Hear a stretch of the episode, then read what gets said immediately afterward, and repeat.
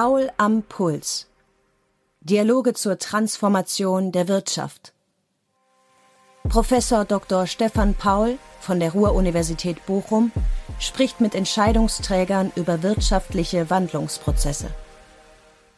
Im Laufe dieses Jahres ist immer deutlicher geworden, wie stark sich China politisch und wirtschaftlich verändert und dabei vom Westen entfremdet hat.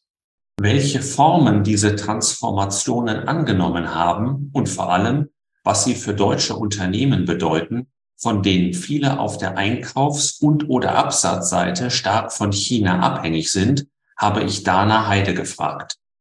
Unser Gespräch haben wir kurz vor den Protesten in den vergangenen Wochen geführt, die die Relevanz der Thematik erneut verdeutlichen. Sie war mehrere Jahre Handelsblatt-Korrespondentin in China und plädiert zwar nicht für eine Entkopplung der Volkswirtschaften, hält aber eine Reduktion der Abhängigkeiten für dringend geboten. Das Problem ist mit China, dass die in den letzten Jahren, also da kann man auch nicht damit argumentieren, na ja, ist immer, ist ja immer gut gegangen.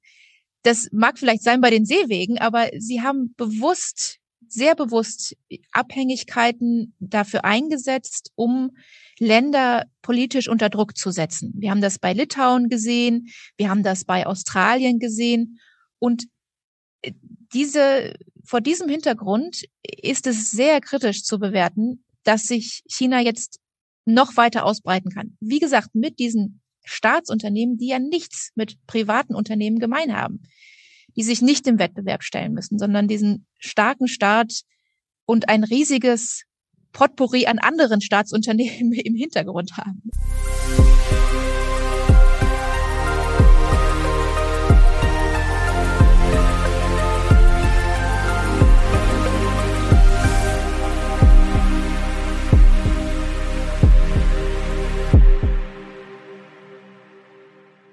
Ja, liebe Frau Heide, herzlich willkommen bei Paul am Puls. Im Mittelpunkt unseres Podcasts stehen ja langfristige wirtschaftliche Transformationsprozesse und deren Konsequenzen. Ich möchte mit Ihnen heute sprechen über die Transformation Chinas und deren Bedeutung für den wirtschaftlichen Wandel in Deutschland. Ähm, Sie sind 2019 für das Handelsblatt nach China gegangen. Lassen Sie uns vielleicht in unserem Gespräch dort, also rund ein Jahr vor Corona, einsetzen, um die Umbrüche seither besser zu verstehen. Was waren Ihre ersten Eindrücke in dem Land? Ja, auch die ersten Eindrücke waren, also erstmal herzlichen Dank für die, für die Einladung. Ich freue mich sehr auch, äh, dass wir uns die Zeit nehmen, um darüber zu sprechen, ähm, was in China so los ist. Ein ganz wichtiges Thema. Ja, ähm, die ersten Eindrücke waren schon auch gemischt. Ne? Ganz toll fand ich, ähm, da die Menschen kennenzulernen. Ähm, viele sind, viele Chinesen sind sehr aufgeschlossen, humorvoll, freundlich. Ähm, das tolle Essen natürlich, da wird Ihnen jeder von äh, vorschwärmen, der mal in China gelebt hat. Ähm, und äh, genau, das fand ich prima. Aber auf der anderen Seite fällt einem natürlich auch sofort ins Auge sozusagen die große Überwachung, die überall zugegen ist. Äh, viele, viele Kameras überall. Ich habe mal gezählt, der Weg von äh, meinem Büro damals äh, zu meinem Wohnort, zu meiner Wohnung, da hingen auf äh, zehn Minuten Fahrradweg 100 über 100 Kameras. Also das ist dann auch sehr, sehr schnell ähm, zugegen. Mhm. Ja, und seitdem äh, hat sich da einiges, einiges getan in äh, China. Es hat sich sehr gewandelt. Mhm. Ähm, vielleicht kommen wir auch auf Hongkong zu sprechen. Da ja, ähm, ja, hat sich auch da, einiges getan. Ne? Ja, da, da kommen wir auch gleich nochmal drauf. Ich wollte nur ganz kurz vielleicht nochmal so die ersten Eindrücke einfangen, um das zu kontrastieren. Ähm, was hat Sie denn ökonomisch, als Sie angekommen sind, besonders beeindruckt? Ja, also die China hat ein beispielloses oder ein, ein sehr beeindruckendes Wirtschaftswachstum hinter sich. Ich hatte da gleich am Anfang ein Gespräch, ähm, weil es da, da ging es um, um, ein, um ein Jubiläum, ähm, den die Volksrepublik, das, das die Volksrepublik gefeiert hat. Und da hatte ich in dem Zusammenhang mit ähm, Wirtschaftsvertretern gesprochen, die schon sehr lange dort in China waren und schon als einer der ersten in China bei der Nacht, der kurz nach der Öffnung äh, waren. Und das war wirklich beeindruckend. Ne? Die haben erzählt, damals, als sie Ende der 80er Jahre da waren, Anfang der 90er da waren, ähm, da lag auf den auf der auf der Autobahn vom Flughafen in die Stadt lagen noch äh, Getreidebündel ähm, rum, äh, über die dann Eselkarren gefahren sind zum Dreschen und äh, der Weg hat über eine Stunde gedauert und Jetzt ist das alles ganz anders. Ne? Jetzt ähm, gibt es da eine Zugverbindung, eine Autobahnverbindung und man ist in Windeseile da und da liegt jetzt kein, äh, kein Getreide mehr auf der Straße. Ne? Also das ist das ist schon beeindruckend, wie schnell, in welcher kurzer Zeit sich das alles gewandelt hat. Und das begegnet einem natürlich überall im Land. Also wenn man viel rumreist, was natürlich Journalisten auch machen in äh, China, da sieht man überall, wie, wie, wie stark sich dieses Land gewandelt hat innerhalb der letzten Jahrzehnte. Es gibt ja zig Millionen Städte, die wir in Deutschland auch vom Namen her gar nicht kennen, äh, mhm. weil wir uns damit auch zu wenig beschäftigen. Aber die sind ja auch erst alle in den letzten Jahrzehnten quasi aus dem Boden gestampft worden. Genau, also das äh, merkt man auch immer, wenn man so über das Land fährt. Da wird überall gebaut, überall wird erweitert. Ähm, da ist ganz viel los und genau solche Städte wie Shenzhen zum Beispiel, die ähm, große Technologiestadt im Süden Chinas, die ist ja wirklich erst in den letzten Jahrzehnten so stark gewachsen und auch so rasant gewachsen. Mhm. Äh, wenn man das als Erfolgsmodell bezeichnet, dann gab es ja quasi immer die, die Grundlage, es wird für kontinuierliches Wachstum, es wird auch für steigenden Wohlstand gesorgt, aber auf der anderen Seite gibt es eben kaum oder gar keine politische Mitsprache. War das für Sie schon von Anfang an erkennbar, als Sie in China ankamen? Ich glaube, das hat sich stark verändert in den letzten drei Jahren, insbesondere wo ich auch da war. Das war es gab auch, es gab natürlich nie so eine Mitsprache wie in äh, westlichen Demokratien, wie in Deutschland zum Beispiel.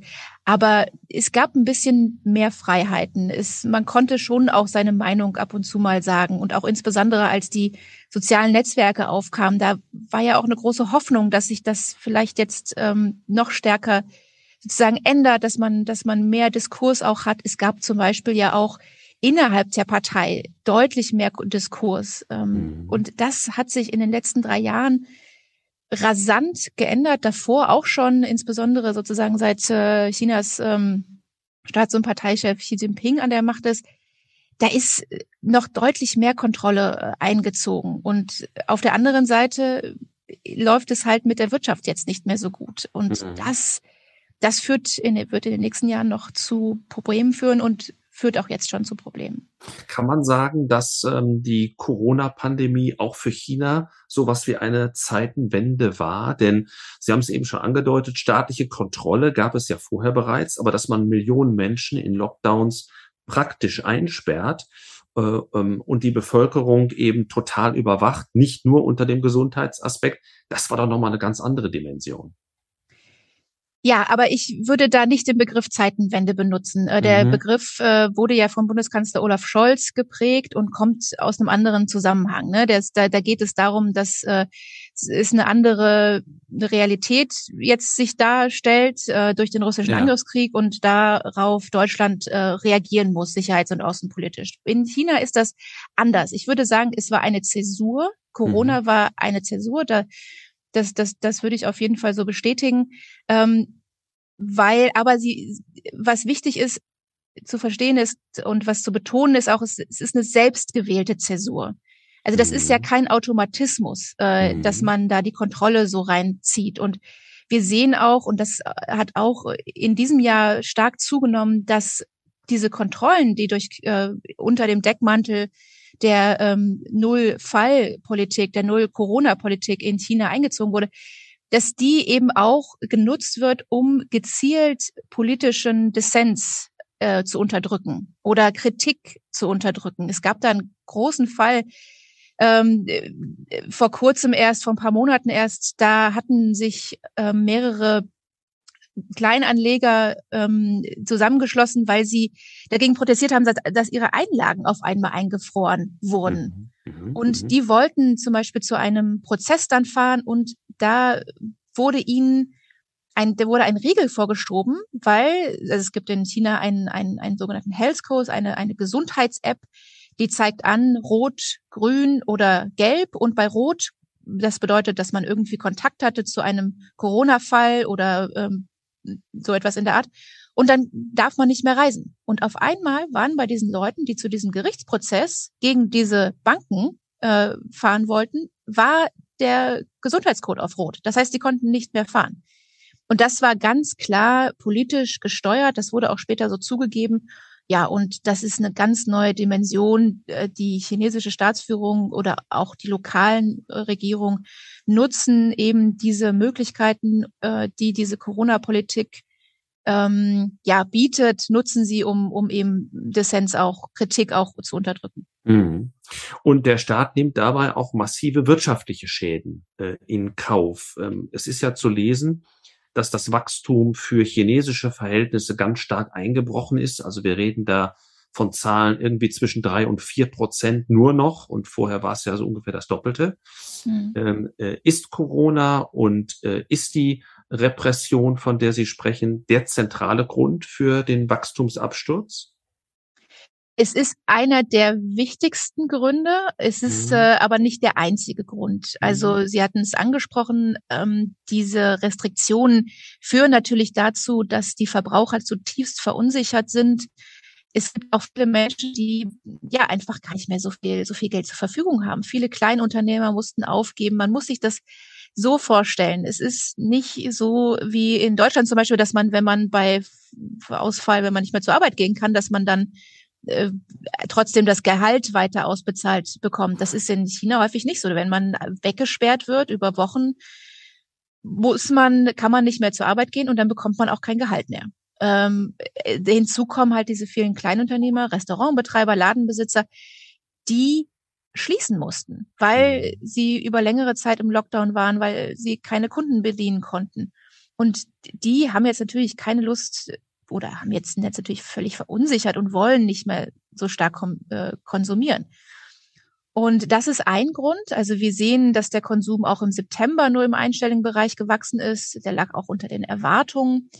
Aber das, der schwächelnde Konsum ist nicht der einzige Grund für das geringe Wachstum. Grund ist auch der massive Einbruch im Immobilienmarkt. Und ja, der liegt daran, dass die chinesische Staatsführung richtigerweise, muss man sagen, in den vergangenen Jahren mit sehr ernsthaften und einschneidenden Maßnahmen gegen die Immobilienblase vorgegangen ist. Und das ist die Immobilien, der Immobiliensektor ist ein sehr wichtiger Sektor für die chinesische Wirtschaft. Da hängen je nach Schätzung äh, bis zu ein Viertel der Wirtschaftsleistung dran. Und wenn dieser Immobilienmarkt schwächelt, dann schwächelt eben die ganze Wirtschaft auch. Also der Bausektor äh, schwächelt zum Beispiel stark. Und das schadet natürlich auch dem Wachstum. Lassen Sie uns bei der Immobilienblase einmal bleiben. Mich würde zum einen interessieren, warum hat man sie überhaupt so groß werden lassen? Zum anderen, was sind die Gründe, dass diese Blase nun platzt? Zum einen sind es, glaube ich, Eigenkapitalanforderungen an die entsprechenden Bauträger, die von der Regierung erlassen wurden. Zum anderen aber auch die demografische Struktur, die dazu führt, dass die Aussichten für den Verkauf beziehungsweise die Vermietung dieser Immobilien schlechter geworden sind. Mhm. Ja, also der Immobiliensektor, das war so ein Selbstläufer im Grunde, ähm, der sich, sich gegenseitig befruchtet hat. Die Lokalregierungen hatten was davon, das Land zu verkaufen, das Land zu verpachten. Das war eine sehr, sehr wichtige Einnahmequelle, die jetzt übrigens auch wegfällt, was auch nochmal ein mhm. Problem ist. Die, der Bausektor hat immer weiter gebaut. Das war so ein bisschen auf Pump auch finanziert. Das äh, lief dann so, dass die Käufer haben sozusagen zukünftige Wohnungen gekauft und mhm. mit diesem Geld wurde, wurde dann der Bau dieser Wohnungen finanziert. Also es ist so ein bisschen so ein Schneeballprinzip. Genau, mhm. so ein bisschen so ein riesiges Schneeballsystem gewesen. Und da waren dann auch noch die staatlichen Banken mit dabei, die munter weiter Kredite vergeben haben. Und so hing das alles miteinander zusammen, was sehr, sehr schwierig war, irgendwann zu stoppen weil ja auch die, äh, die Käufer, die haben ja auch darauf gewettet oder darauf gehofft bei dem Kauf, dass die Immobilienpreise immer weiter steigen. Und mhm. das war so ein Teufelskreislauf, dass die Immobilienpreise sind immer weiter gestiegen, gestiegen, gestiegen. Und bis jetzt wir an einem Punkt sind oder auch schon seit längerem an einem Punkt sind, dass sich normale Menschen eigentlich überhaupt keine Wohnung mehr leisten können. Mhm. Und das versteht man vielleicht aus deutscher Sicht nicht so ganz. Dann sagt man vielleicht, na gut, dann miete ich halt eben. Aber der Mietmarkt ist in China quasi nicht vorhanden. Also man hat kaum Mieterrechte. Mhm. Es gibt kaum Wohnungen zu mieten, die auch vernünftig sind, die auch sicher sind ähm, von den Standards her und so weiter. Und ja, das hat eben zu dieser, zu dieser Blase, zu diesem aufgeblähten Immobilienmarkt ähm, geführt. Genau. Und Sie sagten, ist der Grund jetzt, warum das jetzt. Das platzt. warum das jetzt platzt. Es ist, ist ja noch nicht, also ob ja. jetzt die Blase mhm. geplatzt ist, würde ich jetzt vielleicht gar nicht so sagen. Es ist ja auch noch äh, einigermaßen unter Kontrolle. Aber genau, der Grund, warum das jetzt, äh, warum die Immobiliensektor jetzt in so einem schwierigen Fahrwasser ist und, oder in der Krise ist, ist, sind eben diese strengeren Regeln, die erlassen wurden. Die Immobilienfirmen dürfen sich eben nicht, die Immobilienentwickler dürfen sich jetzt eben nicht mehr so stark verschulden, wie sie es in der Vergangenheit gedurft haben und müssen sich eben ganz neu aufstellen mit ihren Schulden. Und das hat, das muss man sich vorstellen, ein riesiger Sektor wird auf einem Tag auf den anderen, da wird der Hebel umgelegt und alle müssen auf einmal gleichzeitig mhm. ihre, ihre Schuldenstruktur völlig neu aufstellen. Und das führt natürlich zu großen Umwerfungen. Wir haben das besonders bei Evergrande gesehen, der größte, äh, einer der größten chinesischen Immobilienentwickler, die da wirklich abgeschmiert sind. Aber es sind auch viele, viele andere, die da stark betroffen sind. Also die Umsätze zum Beispiel, nur um ein Beispiel zu nennen, der 100 größten Bauträger Chinas in den ersten acht Monaten verglichen mit dem Vorjahreszeitraum fast um die Hälfte eingebrochen. Also das ist wirklich äh, Wahnsinn, was da passiert. Und weil natürlich jetzt auch da gibt es wieder so eine Kettenreaktion, ähm, weil natürlich die Preise sinken und der, die, die Unsicherheit im Markt so groß sind, ist natürlich auch die Nachfrage nach den Immobilien massiv eingebrochen. Das heißt, da ist so ein, wieder so ein Teufelskreis im Gange und ja, da wird sich das, also Experten sagen eben auch, dass das jetzt noch so weitergehen wird. Ähm, da, mhm. ja.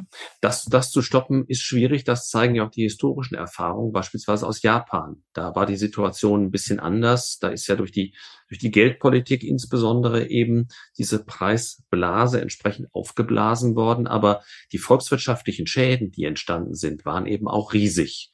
Äh, mhm. Und in der letzten Finanzkrise haben wir ja auch gesehen, dass eben wieder der, der Immobilienmarkt derjenige war, der letztlich auch eine der Ursachen für die Krisenentwicklung war. Also es sind schon historische Erfahrungen, die man dann aber offenbar schnell vergisst, beziehungsweise hinten anstellt aufgrund anderer Politikzwecke, so wie Sie es beschrieben haben.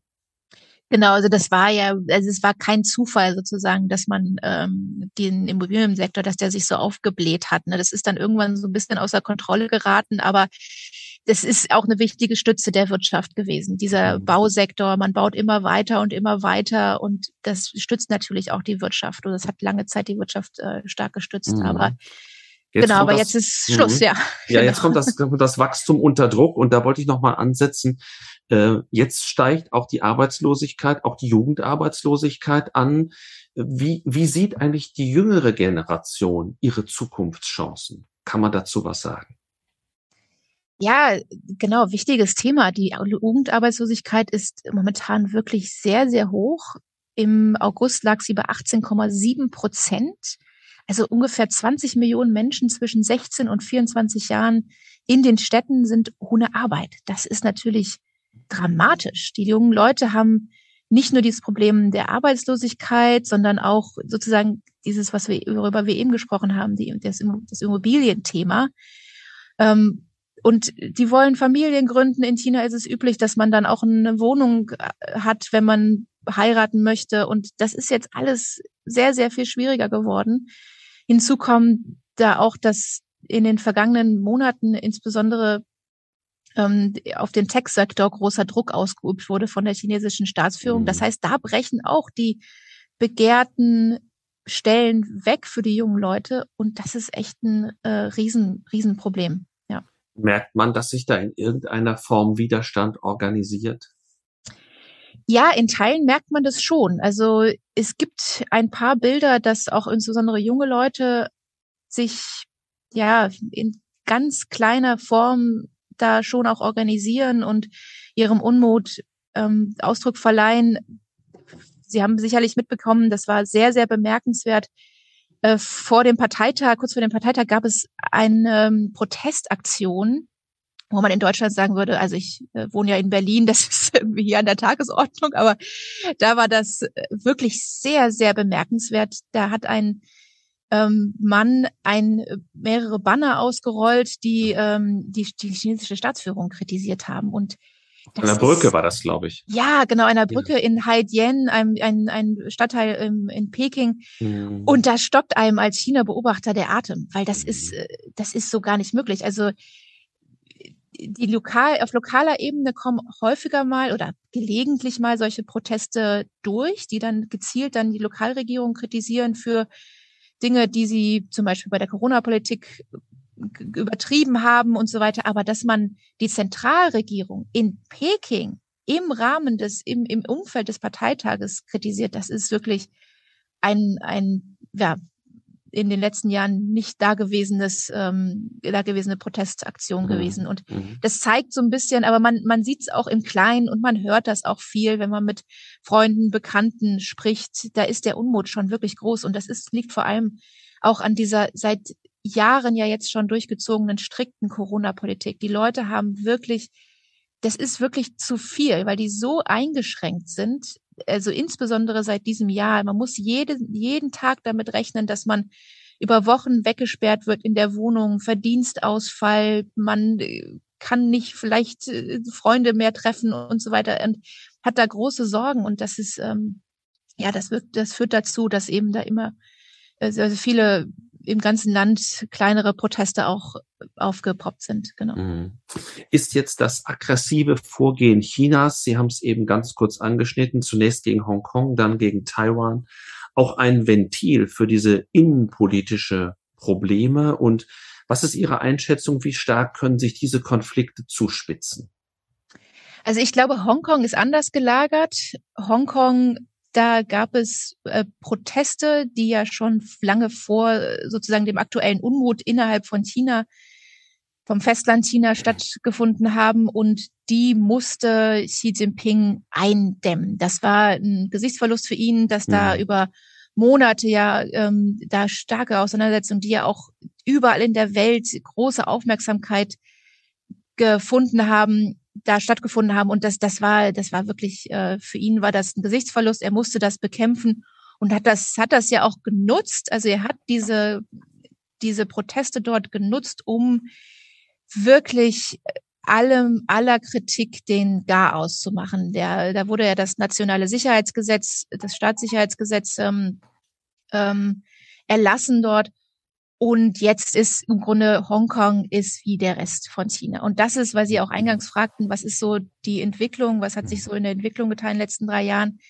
Das ist wirklich eine sehr, sehr eindrucksvolle Entwicklung für mich jetzt nochmal gewesen. Ich war da 2019 in Hongkong bei den Protesten, habe darüber berichtet und äh, das, ähm, ja, da war viel, da wurde ganz offen kritisiert. Carrie Lam mochte man nicht und Xi Jinping fand man auch äh, nicht gut und so weiter. Und da wurde ganz offen die Meinung gesagt zu jedem Journalisten, auch mit Klarnamen. Das ist in China ja schon lange nicht mehr möglich und das ist jetzt äh, nicht mehr möglich. Das ist, äh, ich war leider nicht mehr selber da. Ich konnte nicht mehr reisen aufgrund der äh, Quarantänebestimmungen in China.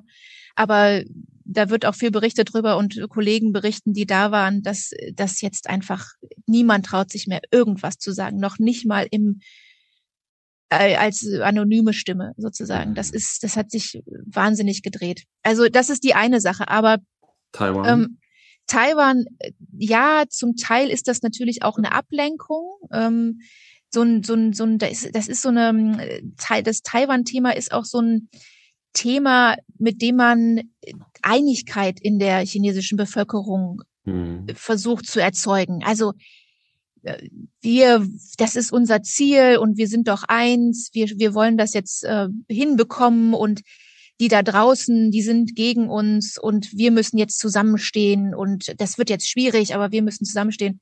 Das ist sicherlich auch innenpolitisch motiviert, aber Xi Jinping hat sich da auch schon sehr weit aus dem Fenster gelehnt. Das ist ein erklärtes Ziel von ihm, dass äh, diese, diese Wiedervereinigung, so wie es die chinesische ähm, Staatsführung nennt, erfolgt in den nächsten ja, Jahrzehnten, Jahren.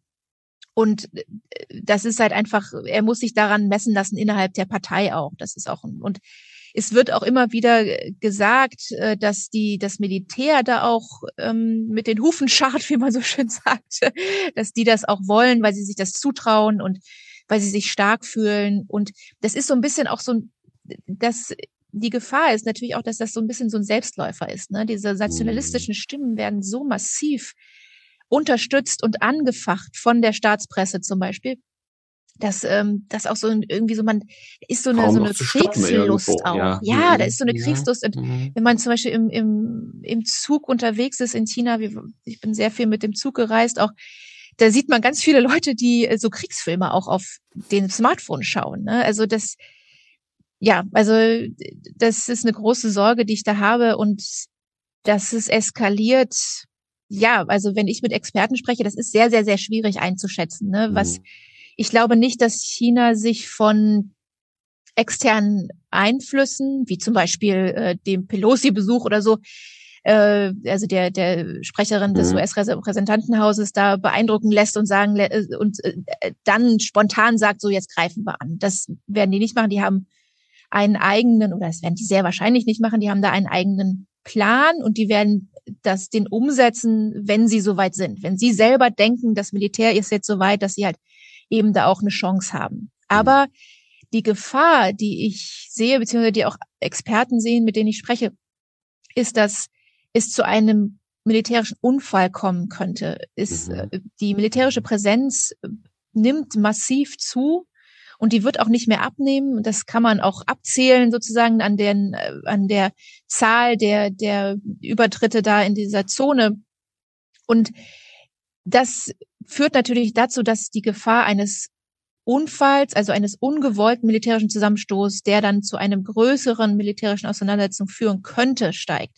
Und das ist die große Sorge, die man, die man hat. Das kann passieren. Ja, und, und dann. Und in diesem Fall wäre es natürlich äh, jetzt mal nur unter ökonomischen Gesichtspunkten auch fatal, denn Taiwan ist ja ganz wichtig als Chiplieferant für die ganze Welt. Käme es da zu Störungen, würde man das ja sofort global auch spüren. Genau, und nicht nur das. Also wenn es zum, wenn China tatsächlich Taiwan angreifen sollte, dann wird da auch die USA einschreiten. Das äh, haben, mhm. hat äh, US-Präsident Biden jetzt mehrfach signalisiert, eine ganz klare Botschaft gesendet.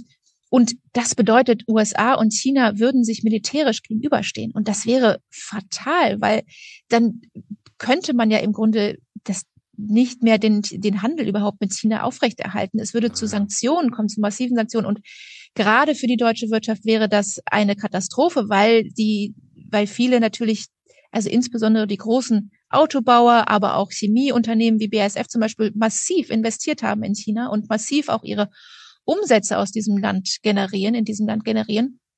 Und die hätten da riesige Probleme.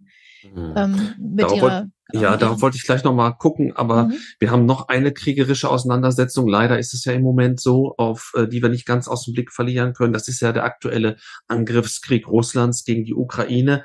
Ähm, China hat sich zumindest verbal hinter Putin gestellt. Ansonsten hat man den Eindruck, die Unterstützung fällt eher so etwas mau aus. Äh, ist, ist das richtig? Und was ist das chinesische Kalkül dahinter? Genau, die wirtschaftliche Unterstützung ist ganz zu schweigen von der militärischen Unterstützung ist nicht, sieht man nicht. Ne? Also das ist, wenn dann in einem, in einer Dimension, die jetzt nicht ausschlaggebend ist für Russland in diesem Krieg. Aber, und das ist auch nicht zu unterschätzen, verbal, also auf internationaler Bühne, stellt sich China sehr deutlich hinter Russland. Das haben sie auch nochmal bestätigt. Sie mhm. hatten sich ja getroffen letztes äh, im, im September Mhm. Und da gab es kein Abrücken von, von Russland. Im Prinzip kein Abrücken. Und äh, ja, das äh, ist auch zurückzuführen auf diese gemeinsame Erklärung, die man äh, vor, vor dem Krieg äh, verfasst hat, dass man sich eben eine Freundschaft ohne Grenzen schwört. Das ist ein, das ist, diese Freundschaft ist felsenfest. Also mhm. da kann man jetzt noch so viel reininterpretieren, aber mhm. diese Freundschaft steht. Und das Kalkül dahinter ist eben, dass man erstens mal einen gemeinsamen Feind hatte, das ist die USA. Das vereint die beiden und es gibt eben auch nicht so viele Freunde, die China hat, die irgendwie von Gewicht sind. Da ist Russland eine der wenigen und Russland hat ähnliche Ziele wie China, nicht die gleichen Ziele, aber ähnliche Ziele, was die Weltordnung angeht, nämlich dass äh, es da eben nicht mehr die die, die klaren Grenzen gibt, die mal ausgefochten wurden, also die, die, ähm, die, die staatlich, Staatsgrenzen sozusagen, sondern dass da auch möglicherweise ein bisschen Spielraum da ist und dass es eben nicht mehr eine, eine richtige Ordnung gibt, sondern ein, ein Recht des Stärkeren sozusagen. Mhm. Derjenige, der die Macht hat, der hat das Sagen. Und es ist eben nicht eine regelbasierte Ordnung, sondern eine Ordnung, die halt eben auf das Recht des Stärkeren bezieht. Und deswegen verbünden die sich da. Genau. Erstaunlicherweise hat ja, so hat man den Eindruck in der, in der deutschen Öffentlichkeit auch erst der Krieg in der Ukraine so richtig das Bewusstsein für problematische Abhängigkeiten geschärft.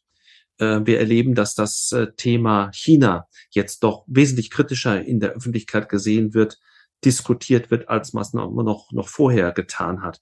Bevor wir auf die Wirtschaft zu sprechen kommen, vielleicht erst noch mal vom allgemeinen sozusagen Mindset her.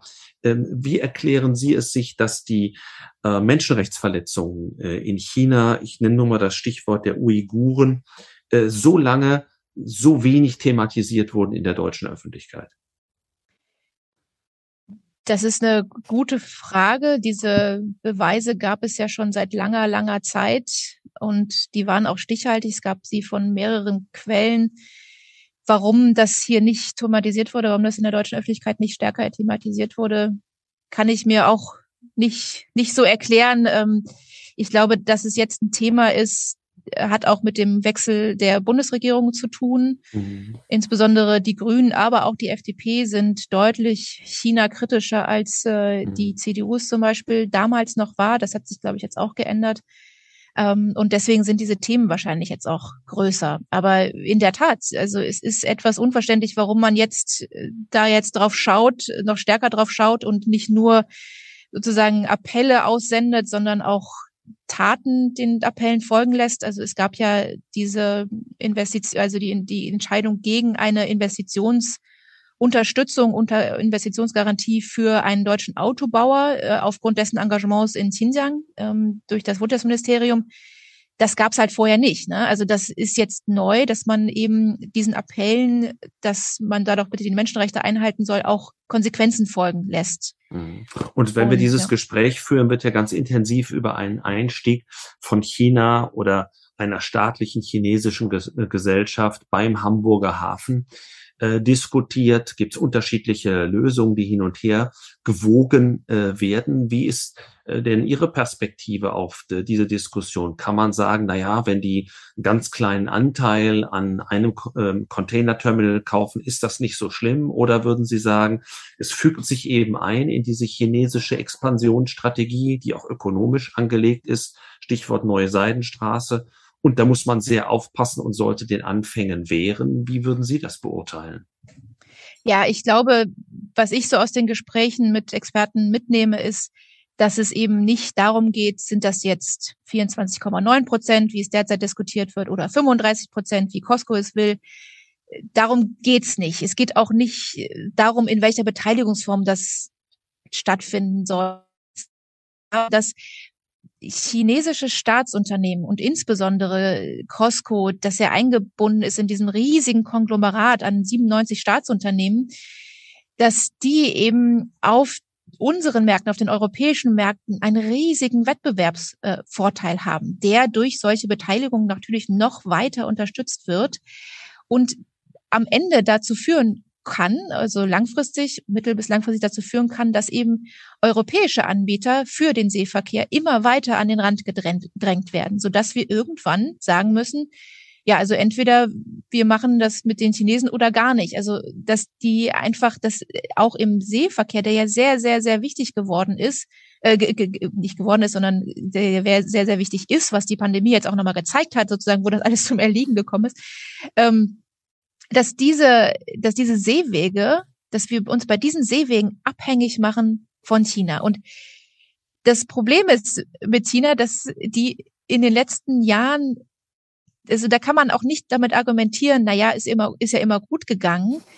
Das mag vielleicht sein bei den Seewegen, aber sie haben bewusst, sehr bewusst Abhängigkeiten dafür eingesetzt, um Länder politisch unter Druck zu setzen. Wir haben das bei Litauen gesehen, wir haben das bei Australien gesehen und äh, diese, vor diesem Hintergrund ist es sehr kritisch zu bewerten, dass sich China jetzt noch weiter ausbreiten kann. Wie gesagt, mit diesen Staatsunternehmen, die ja nichts mit privaten Unternehmen mhm. gemein haben. Die sich nicht im Wettbewerb stellen müssen, sondern diesen starken Staat und ein riesiges Potpourri an anderen Staatsunternehmen im Hintergrund haben. Also das mhm. ist stellt sich die Frage, ähm, was kann man gegen Abhängigkeiten tun und will man überhaupt etwas dagegen tun? Also in dem Nebensatz haben Sie es eben erwähnt, ich würde das gerne nochmal aufgreifen. Wenn wir auf das Investitionsvolumen Deutschlands auch ganz aktuell in China schauen, dann ist das ja eher steigend. Es gibt das in Anführungszeichen Paradebeispiel vom BASF, die dort 10 Milliarden investieren wollen. Es gibt die Automobilwirtschaft, die, so konnte man lesen, etwa 30 Prozent ihres Umsatzes in China machen, sogar 40 Prozent ihres Gewinns. Und so könnte man fortfahren, was die Verfügbarkeit von seltenen Erden, bestimmten Technologien und so weiter angeht. Also vielleicht zwei Fragen. Kann sich Deutschland von China lösen? Und haben Sie den Eindruck, dass sich die Wirtschaft überhaupt lösen will? Ja, also genau, das sind zwei, ich glaube, das sind zwei Themen, äh, die Sie angesprochen haben. Das eine ist die Abhängigkeit von dem Markt, also mhm. was verkaufe ich in China, und die andere ist die Abhängigkeit von Rohstoffen, also was mhm. bekommen wir von, mhm. von China. Mhm. Und ich glaube, in beiden, beiden Bereichen ist es schon möglich, dass man sich unabhängiger macht. Das sage ich ganz bewusst, es, ist, es geht nicht um eine Entkopplung. Das wird ja. in der Diskussion, was ich auch immer ein bisschen schade finde, auch häufig äh, durcheinander so gebracht. Ne? ne? So, so schwarz-weiß. Ja. Es geht niemandem. Also ich habe noch niemanden in der Bundesregierung äh, ähm, gesprochen, der gesagt hat, wir müssen uns entkoppeln. Das will niemand. Aber es geht darum, dass man sich unabhängiger macht, dass man sich diversifiziert. Das, also ich habe Wirtschaftswissenschaft studiert, das habe ich im zweiten Semester gelernt. Ne? Das ist so, dass man, Können dass Sie bei man, uns auch. Das, ja, genau, genau, bei Ihnen ja auch. Also das, das sagen Sie Ihren Studenten ja auch. Ne? Das ist ähm, wichtig, dass man, dass man eine Risikodiversifizierung macht und das tun jetzt auch manche Firmen deutlich stärker. Also gerade sozusagen diese, dieser, diese Eskalation im Taiwan-Konflikt im August die hat vielen noch mal so die Augen geöffnet und gezeigt, irgendwie so, okay, upslala, da müssen wir uns jetzt aber doch mal bisschen stärker beschäftigen, breiter aufstellen. Auch die Pandemie hat die übrigens getan, wo ja äh, Lieferketten auch abgerissen sind. Ähm, das, mhm. das, das machen jetzt viele. Das ist natürlich suboptimal, weil es wirtschaftlich immer besser ist, wenn man sich natürlich äh, konzentrierter auch teilweise aufstellen kann. Das kostet jetzt also also auch teilweise mehr. Deswegen natürlich. scheuen sich die Unternehmen. Eine Risikoprämie. Genau, so eine Risikoprämie. Und ähm, aber wir sehen das schon, dass das viele machen, insbesondere die Mittelständler machen das. Die großen Konzerne tun sich da deutlich schwerer. Sie hatten das BASF-Beispiel angesprochen. Diese Entscheidung für die Investition ist natürlich schon vor Jahren getroffen worden. Ne? Ja. Und jetzt, jetzt ist die getroffen und jetzt müssen sie natürlich auch da weiter in dem Markt bleiben, sonst ist ja die Investition futsch. Und ähnlich ist es halt eben auch mit, mit äh, Volkswagen und äh, BMW und diesen anderen Autobauern, die jetzt eben stark auf diesen Markt gesetzt haben und da jetzt auch natürlich schwer wieder rauskommen. Mhm. Ähm, aber ja, das ist das eine Thema und insbesondere aber auch bei den Rohstoffen. Ich finde es sehr, sehr interessant. Es gab ja vor, das hat man irgendwie schon vergessen, aber es gab ja vor rund zehn Jahren schon mal so eine Initiative von äh, deutschen DAX-Konzernen sich äh, unabhängiger bei der Rohstoffversorgung also. aufzu, ähm, mhm, mhm, aufzustellen. Und das wurde dann aber nach ein paar Jahren eingedampft. Also das der Grund dafür waren so hohe Rohstoffpreise. Es wurde nach ein paar Jahren wieder still und leise eingedampft. Das hat also irgendwie nicht funktioniert, wurde aber auch nicht weiter verfolgt, weil die Rohstoffpreise dann halt sich wieder stabilisiert hatten. Ja. Ähm, das heißt, man hatte das Problem eigentlich auch schon mal erkannt und hat es dann aber nicht durchgezogen. Aber es ist natürlich sehr, sehr, sehr, sehr schwierig, dass Ganze jetzt, um da jetzt umzusteuern bei der Rohstoffversorgung und äh, das wird, ist mit höheren Kosten verbunden. Das ist, äh, das ist eine langfristige Sache auch, dass man, man kann jetzt nicht von heute auf morgen bei seltenen Erden, die ja für Handys zum Beispiel, aber auch für, ähm, für Autobatterien genutzt werden, da sind wir teilweise zu 95 Prozent von China abhängig. Ne? Das ist, ja, das kann man also, jetzt nicht von heute auf morgen nein, so einfach. Aber irgendwann, das ist natürlich die Frage, äh, neben der, neben der Frage, was ist uns das wert, ne, äh, ist, stellt sich die Frage, wann, wann fängt man mit sowas an? Ja. Und, und ähm, da würde ich gerne noch einmal nachfragen, weil Sie ja auch Hintergrundgespräche führen mit Entscheidungsträgern, auch deutscher äh, Unternehmen. Ähm, ist denen diese Problematik ähm, bewusst auf jeden Fall, aber haben Sie den Eindruck, dass sich die China-Skepsis dort erhöht hat? Oder aufgrund des Lock-in-Effekts sagt man, wir haben da so viel investiert, das ist für uns gesetzt und vielleicht geht es auch den nächsten Jahren wieder besser? Ich glaube, das ist sehr also das ist natürlich sehr, kommt natürlich sehr darauf an, mit wem man spricht. Manche sind da so ein Zweckoptimismus. Ich glaube, bei, äh, bei, bei manchen Chemieunternehmen zum Beispiel ist das, ist das so oder auch bei den Autobauern, die haben dann so einen Zweckoptimismus, das muss laufen, ne? das muss mhm. in China laufen. Natürlich sagen die jetzt nicht, oh, das wird alles ganz schrecklich und wir ziehen uns jetzt aus dem Markt zurück. Ähm, bei Mittelständlern sieht das, sieht das anders aus. Da ist das Bewusstsein gewachsen. Das ist aber auch schon gewachsen durch die strikte Corona-Politik des Landes. Also das war jetzt so Anfang diesen Jahres, hat da nochmal so ein krasser Wandel stattgefunden, als dieser große Lockdown in Shanghai war, wo ja auch viele, viele Wirtschaftsvertreter, die dort vor Ort waren, betroffen waren, selbst betroffen waren. Zwei Monate lang durften die ihre Wohnung nicht verlassen. Und das hat vielen vor Augen geführt, was für ein Regime da jetzt herrscht und wie unsicher eigentlich die Lage geworden ist, weil eben die Politik so einen großen Einfluss auf alle Bereiche bekommen hat. Mhm. Und da findet schon ein Umdenken statt. Aber es ist natürlich nicht einfach und viele Dinge passieren eben auch nicht von heute auf morgen. Aber ja, also ein Umdenken hat da auf jeden Fall stattgefunden. Ja. Jetzt will die Bundesregierung ja in dem Zusammenhang auch eine neue China-Strategie erarbeiten, ist schon dabei. Anfang 23 soll die vielleicht vorgestellt werden. Was meinen Sie denn, werden Kernelement dieser neuen Strategie sein? Ja, also das läuft daraus hinaus eigentlich die Grunde, im Grunde die Themen, die wir jetzt auch schon angesprochen hatten, dass man sich eben unabhängiger von China machen will, dass man sich da dass man auch anerkennt, dass China im Grunde die Grundlage für diese China-Strategie ist, so höre ich es, dass China sich verändert hat.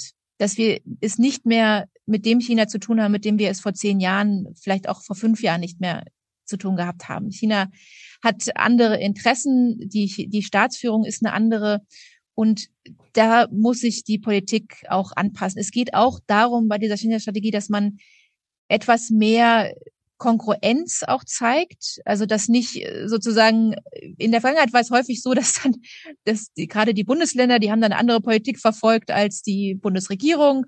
Also die Zentralregierung sozusagen hier in Deutschland, äh, dann gab es nochmal andere andere Ansätze von den einzelnen Ministerien teilweise und da war so ein bisschen ja, jeder hat so ein bisschen gemacht, was er wollte.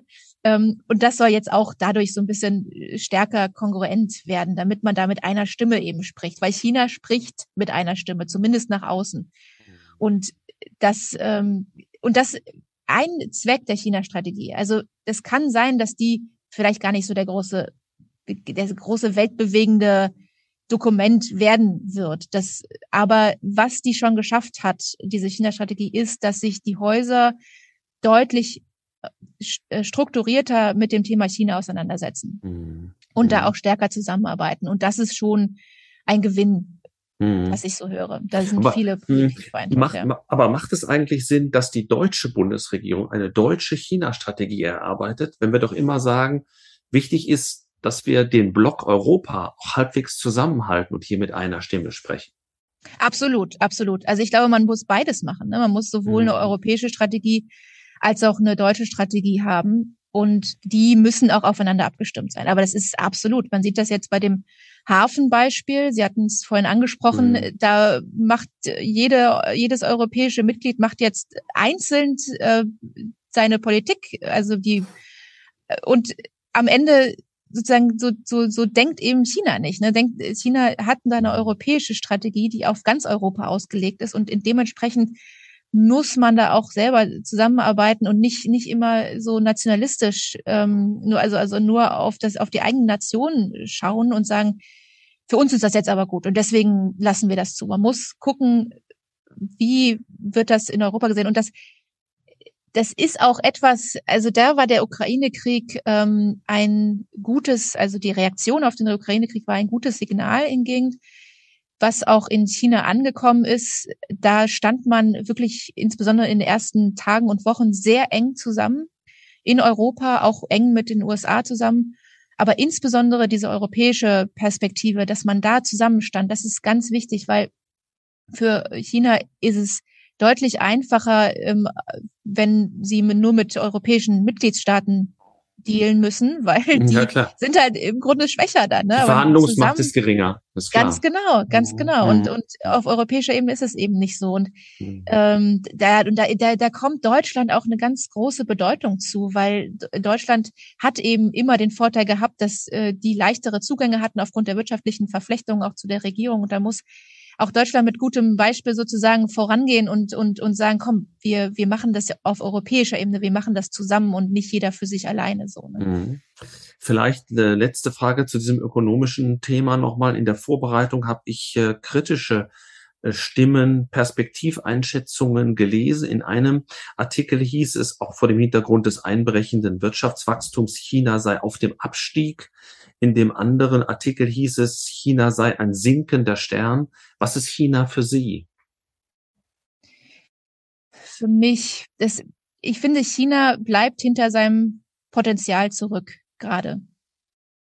Also, und das, das ist schade. Man, wenn man in dem Land ist, dann sieht man, das sind so viele, es gibt so viele tolle Ideen, diese, also ich gucke ja vor allem auf die Wirtschaft und da gibt's so tolle, findige Wirtschaftsvertreter, Wirtschaftsleute, die tolle Ideen haben, die darauf brennen, die auch umzusetzen, die da mit großer Energie rangehen und so. Und die, das wird alles gebremst. Das wird alles mhm. durch diese rigorose Kontrolle gebremst. Und das ist wirklich schade. Auch die, wir hatten es angesprochen, die China, die Chinesen sind, haben natürlich wahnsinnig, das ist ja vor allem aus der Kraft der Chinesen gekommen, der Bevölkerung gekommen. Die haben sich hochgearbeitet und die könnten sich noch viel stärker hocharbeiten, wenn sie denn gelassen werden würden. Mhm. Oder aber, aber umgekehrt heißt das auch, solange es dieses Regime gibt und auch diese Personen gibt, die wir genannt haben, ist es schwierig, wieder an diese Erfolgsstory anzuknüpfen.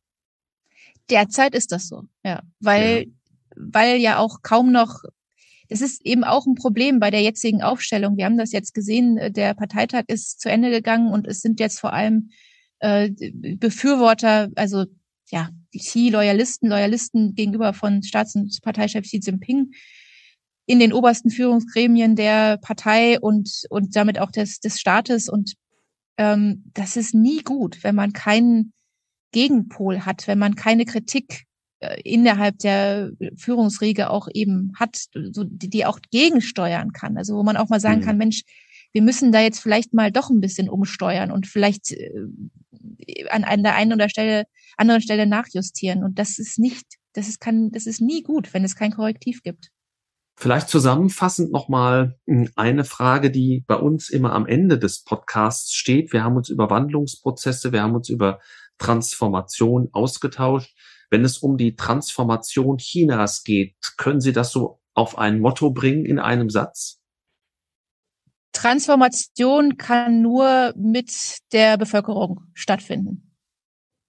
Dann, liebe Frau Heide, ganz herzlichen Dank, dass wir heute Ihren Puls fühlen durften beim Thema China. Und da merkt man, auch wenn Sie jetzt wieder in Deutschland sind, der Puls geht höher. Ihr Herz hängt auch äh, an dem Land und man kann nur hoffen, dass sich die Verhältnisse dort auch äh, wieder bessern äh, und, und äh, sowohl ökonomisch als eben auch politisch und gesellschaftlich in eine andere Richtung gehen. Für heute aber vielen Dank und äh, alles Gute bei Ihrer weiteren Arbeit. Vielen Dank für das Gespräch.